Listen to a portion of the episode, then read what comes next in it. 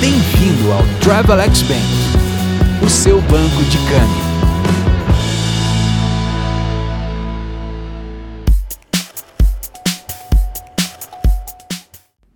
Olá, eu sou a Mariana Gomide, gerente comercial do Travelex Bank. Hoje é segunda-feira, dia 15 de junho de 2020. E irei relembrar os principais acontecimentos da última semana e o que precisamos ficar atentos nos próximos dias. Queremos manter você sempre informado. Vem comigo!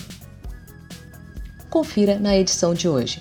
Últimos números do coronavírus. A crise entre poderes executivo e judiciário se mantém. Relatório do Federal Reserve revela os impactos do Covid-19 nos Estados Unidos.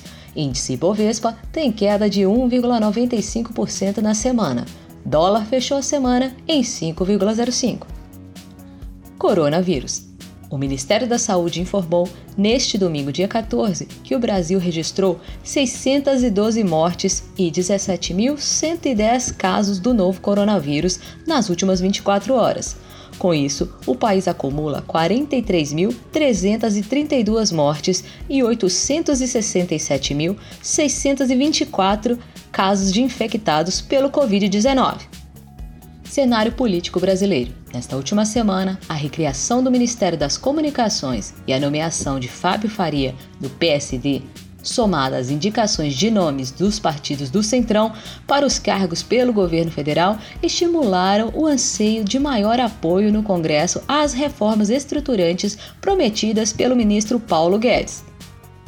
As ameaças ao Supremo e a seus ministros são alvo de investigação no âmbito do chamado inquérito das fake news, que tramita na própria corte sob relatoria do ministro Alexandre de Moraes, após decisão de Toffoli.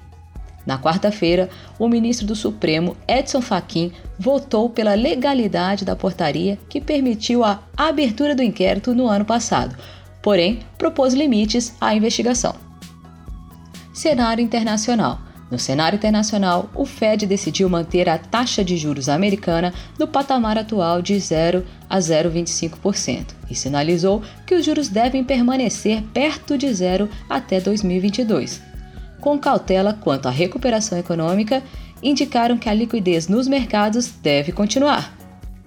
O Fed divulgou na sexta-feira passada, dia 12, um relatório avaliando o impacto da pandemia do Covid-19 na economia. O relatório mostra tensões nas empresas e na população, dificultando a volta do crescimento do PIB e a diminuição de taxa de desemprego dos Estados Unidos.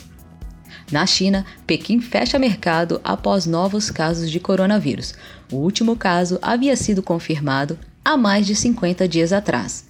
Entretanto, neste sábado, dia 13, o maior mercado da capital chinesa foi fechado quando mais de 50 pessoas testaram positivo para o vírus na região.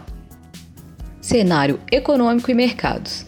O índice Bovespa sentiu a pressão da queda dos mercados internacionais, afetados por uma lentidão na recuperação econômica e temores de uma segunda onda de contágio pelo novo coronavírus, e encerrou a última sexta-feira registrando 92.795 pontos o que representou uma variação negativa de 1,95% na semana.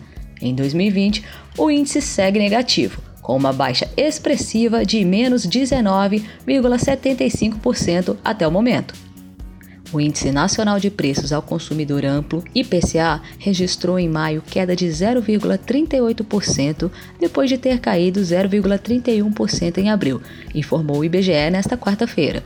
Maio marcou o segundo mês seguido de deflação e esse é o resultado mensal mais fraco para o índice desde agosto de 1998, quando os preços caíram 0,51%. Ainda nesta semana, os economistas do mercado financeiro reduziram novamente a previsão para o PIB de 2020, conforme o Boletim Focus do Banco Central. A projeção passou de uma queda de 6,25% para um tombo de 6,48%. Câmbio. O real teve uma desvalorização em relação ao dólar de 1,8%, fechando a semana em 5,5%. No ano, o dólar acumula uma alta de 25,73%. O câmbio brasileiro acabou sendo afetado pelo pessimismo do mercado financeiro, superando com folga a marca dos R$ 5,00 em ajuste na volta de feriado. depois de uma quinta-feira turbulenta para ativos arriscados de todo o mundo. O que devemos esperar para esta semana? Comitê de Política Monetária Copom e a divulgação de indicadores da atividade econômica referentes a abril, venda no varejo, performance do setor de serviço e IBCBR serão os principais destaques da agenda de indicadores e eventos domésticos. No cenário externo, os destaques serão a divulgação de dados da atividade econômica das principais economias e a inflação da zona do euro referente ao mês de maio.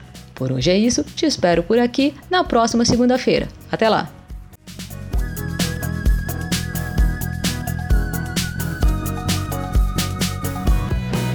Bem-vindo ao Travelex Bank, o seu banco de câmbio.